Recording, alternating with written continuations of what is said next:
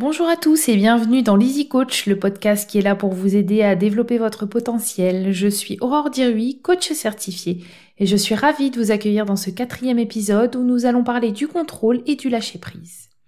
C'est un sujet que j'aime beaucoup et qui me parle parce que je suis une grande contrôlante. Je fais tout le temps des listes, j'organise tout, je suis parfois tellement organisée que je prends de l'avance sur mon travail juste pour éviter de me laisser déborder. Quand j'ai prévu quelque chose, je suis mon programme à la lettre et j'évite de m'en écarter. Je n'aime pas trop l'imprévu quand je suis dans mon programme, même si maintenant j'accepte mieux que tout ne se passe pas comme je l'avais prévu.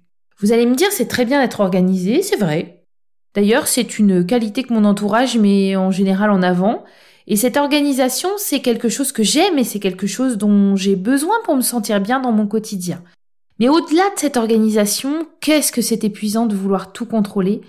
Parce qu'en tant que contrôlante, je ne suis pas seulement comme ça dans le domaine pro. Mes enfants n'échappent pas à leur chef contrôleur, je vérifie tout, pas seulement les devoirs, euh, comme tous les parents, hein, j'essaye de contrôler tout ce qu'ils font. À la maison, je veux que les choses soient faites à ma manière, au grand désespoir de mon mari.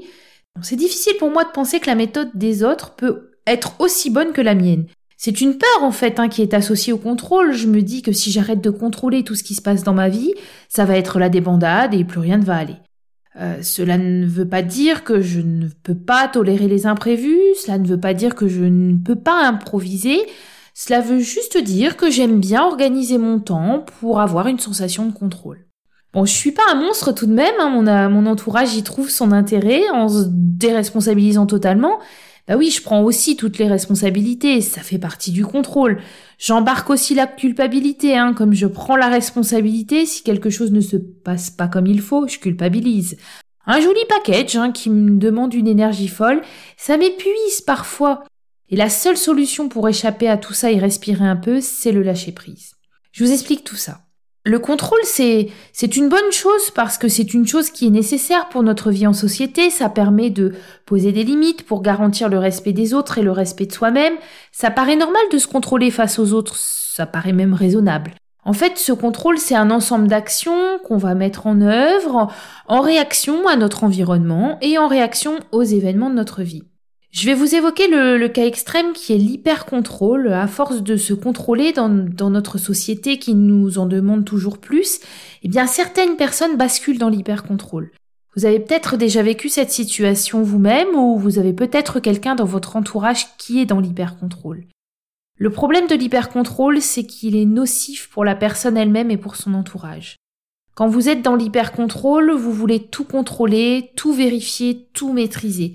Et c'est un besoin, vous en avez besoin pour remplir votre rôle. Vous avez tendance à réagir par des émotions fortes et négatives, comme de la colère, des larmes ou de l'enfermement. Vous avez même un ressenti physique, comme du stress ou de l'anxiété.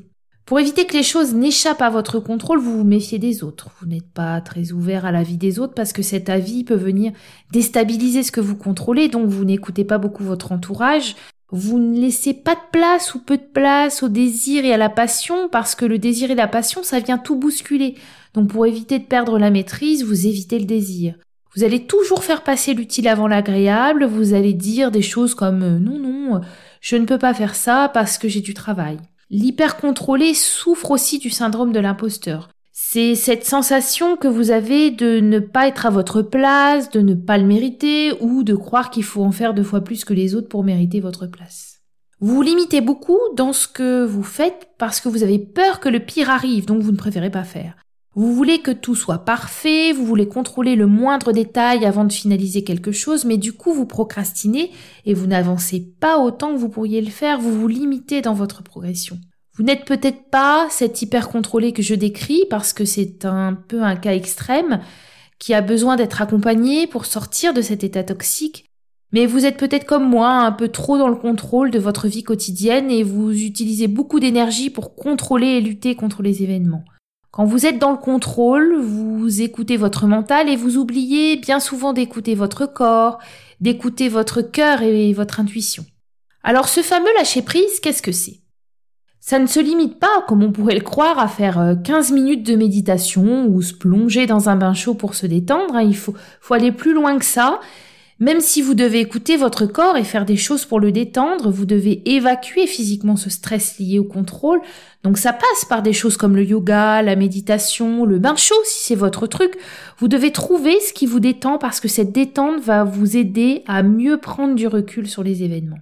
Le lâcher prise, ça va plus loin que cette détente physique. C'est arrêter d'être en lutte constante, arrêter d'être en colère et arrêter d'être dans la résistance face aux émotions négatives. Dans le lâcher-prise, vous acceptez les circonstances qu'il y a autour de vous, vous acceptez que tout n'est pas sous votre contrôle. Vous devez trouver cette humilité, cette humilité que vous n'avez pas le contrôle absolu sur tout. Je vous entends ici dire, oui, mais si je ne le fais pas moi-même ou si je ne contrôle pas, ça va être le chaos. Oui, peut-être qu'au début, il y aura un petit peu de chaos dans certaines situations, je le reconnais, le temps que tout s'ajuste. Mais vous devez apprendre à accepter le comportement et les pensées des autres. Pour pouvoir changer une situation, vous devez dans un premier temps accepter la situation telle qu'elle est. Même si c'est une situation qui ne vous convient pas ou qui vous met en colère, il faut prendre du recul et l'accepter. Une fois que cette acceptation faite, vous allez, grâce à l'énergie que vous avez libérée, mettre en place des actions pour changer cette situation. Oui, je sais, il y a des situations qui ne changent jamais, qui ne peuvent pas changer comme un handicap ou un deuil, mais ce que vous pouvez changer, c'est votre état intérieur vis-à-vis de cette situation difficile. Vous pouvez ouvrir une brèche pour respirer et observer les choses telles qu'elles sont, ne plus être en lutte avec elles-mêmes. Et vous verrez, ce lâcher prise va libérer une énergie parce que vous n'êtes plus en résistance et cette énergie, vous allez la voir pour pouvoir réaliser plein de choses, pour pouvoir évoluer et avancer. Ce lâcher prise va aussi vous aider à mieux appréhender les, événements de, votre vie. Vous n'allez pas réussir à installer cet état euh, général de lâcher prise d'un seul coup, non, il faut prendre le temps de le faire, quelques secondes, puis quelques minutes par jour, et vous allez voir que petit à petit cet état général va s'installer.